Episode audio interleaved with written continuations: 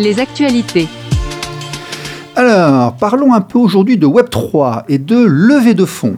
Euh, on va déjà commencer par une actualité. La spéculation, la mise en place de projets AI a fait fureur l'an dernier. On en parlait avec Patrice. Lorsque tous ces trucs AI sont arrivés, beaucoup, beaucoup d'entreprises se sont créées autour de modèles commerciaux d'AI. Il y a eu beaucoup de spéculation. J'achète, je revends, je crée, je revends avant de l'avoir vraiment créé et autres. Actuellement, on a une phase de concentration très sanglante. Énormément de projets qui ont été lancés au printemps dernier sont en train, effectivement, bah, de péricliter, hein, parce qu'ils n'ont pas rencontré leur public ni leur succès, ou alors qu'ils étaient purement spéculatifs. Mais euh, les modèles naturels dans ce contexte émergent. Par exemple, Cocorico, Mistral AI vient de lever 400 euh, millions d'euros. Mistral AI, c'est une start-up française qui propose un outil de chat intelligent. Un chat qui apprend en fonction de son interlocuteur. On vient de chatter, puis il se rappelle de ce qu'on lui a dit hier, la semaine dernière, le mois dernier. Donc il personnalise, personnalise, personnalise. C'est le conseil du Tamagotchi qu'on avait à l'époque, hein, l'ami virtuel. Et vraiment, aujourd'hui, euh, l'activité va dans ce sens. Alors, c'est intéressant parce que ça concerne projet sur lequel je travaille actuellement, un projet qui rassemble des intervenants placés aux quatre coins du monde. Alors comment fait-on? Quand on met ensemble des entrepreneurs d'Asie, des Antilles, des Seychelles, de France, d'Amérique du Sud, etc., sur un projet qui part de zéro et qu'il faut amorcer, autant du point de vue technologique que financier, que juridique, alors, c'est là qu'intervient la notion de Web3, dont font partie les cryptos. Alors attention, j'ai lancé un mot magique. Crypto. Est-ce que vous, là, sur le plateau, est-ce que vous savez ce que c'est que les cryptos, ce qu'on en fait, pourquoi c'est fait, qu'est-ce que ça évoque en vous Là, dites-moi. Qui veut commencer? Patrice. À chaque fois qu'on parle de crypto, on a la, sensation qu'on parle d'argent euh, rapidement fait, euh, voire... Euh, Spéculation. voire qui tombe tout seul du ciel. D'ailleurs, c'est peut-être un peu ça hein, aussi, le, la nouvelle société dont beaucoup de gens rêvent, c'est-à-dire je ne fais rien, je ne fous rien, et l'argent arrive tout seul attention à ce que tu vas dire parce que je vais expliquer après. je non, tu verras, tu verras. Non, monsieur, monsieur Renaud, dites-moi, vous avez une idée de ça?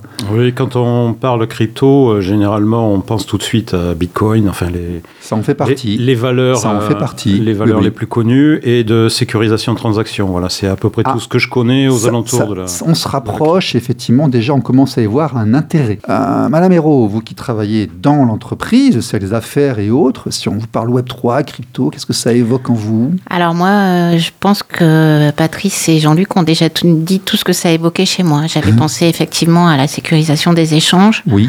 En plus ce qu'avait dit Patrice, mais après, ça n'évoque rien de plus. Alors, on va expliquer très rapidement ce que c'est. Dans ce monde, il y a deux sortes de monnaies. Il y a les cryptos et les monnaies fiat. Les monnaies fiat, ce sont les vraies monnaies. L'euro, le dollar, la livre, etc. Alors, l'image qu'on va prendre, c'est la surface. Vous avez un premier univers habituel avec les monnaies habituelles. Vous pouvez acheter, revendre des monnaies, hein, ou vous des transactions dans ces monnaies-là.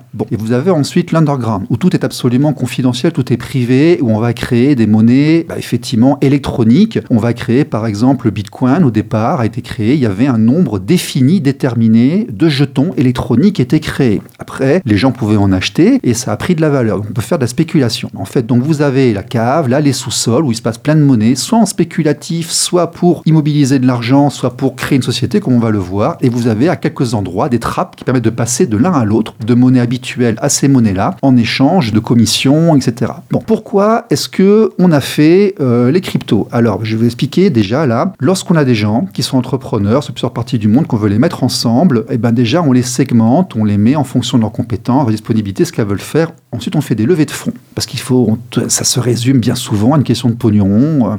Il faut payer les techniciens, payer les serveurs, payer ce genre de choses. Il y a trois types de levées de fonds. Les investisseurs initiaux qui amènent de l'argent et technologie, du temps de travail, constituent un apport, un échange de parts dans la future structure qui va être revendue ou alors qui veut grossir avec. Il y a la recherche de financement externe, on peut aller chercher des fonds en dehors du premier cercle, on peut aller faire autour des business angels, autres investisseurs, éventuellement un crowdfunding, dire euh, on ouvre une page web en disant voilà, si vous mettez 50 euros, vous aurez une option à vie, ce genre de choses. Ça peut très bien marcher, il y a un peu de rédactionnel. Et puis il y a ce qu'on appelle la levée de fonds en crypto, ce qu'on appelle une ICO. Et c'est là que ça prend son intérêt. Exemple, on va créer 100 jetons. Il n'y en aura absolument que 100, qui fait à peu près 100%. Et on va les vendre en disant le prix d'entrée du jeton, par exemple, est à 1000 euros les gens vont acheter tant de jetons pour avoir des pourcentages de part de la société, de la structure qu'on va créer. Par exemple, tu veux 20%, tu achètes 20 jetons. Tu t'engages à ne pas les revendre avant un an ou un an et demi. En même temps, la structure, elle, va rentrer 20 000 euros. Voilà. Et puis, tu définis les parts comme ça et tu lèves ton fonds. Et puis, cette espèce de ICO, en même temps, est couplée à la structure. Il y a un contrat qui est établi, juridiction quelque part dans le monde, et puis tu crées ta société. Et puis, quand tu fais tes conseils d'administration, tes redistributions de dividendes, et eh ben, ils sont reliés au nombre de jetons que tu possèdes. Voilà. Au départ, la crypto, c'est fait pour ça. C'est fait pour faire du business. Bah, c'est passionnant, c'est mettre les gens ensemble et c'est le monde d'aujourd'hui parce que tout ne se fait pas en Périgord, tout ne se fait pas en France, tout ne se fait pas en Europe. Parfois, c'est mondialisé. Et quand on veut faire bosser les gens de manière mondialisée, il faut trouver une solution technologique et c'est celle-ci.